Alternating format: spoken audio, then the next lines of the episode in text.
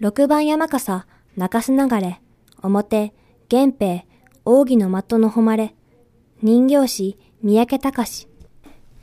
文治元年2月18日、一の谷の合戦に敗れた平家軍は四国の八島に逃れた。そしてこの地に根拠地を置いて戦力の立て直しをしていたが、源氏軍は四国の泡に上陸し、陸路を取って進軍し、平家軍の陣のある八島を襲撃した。海からの攻撃を予想していたのである。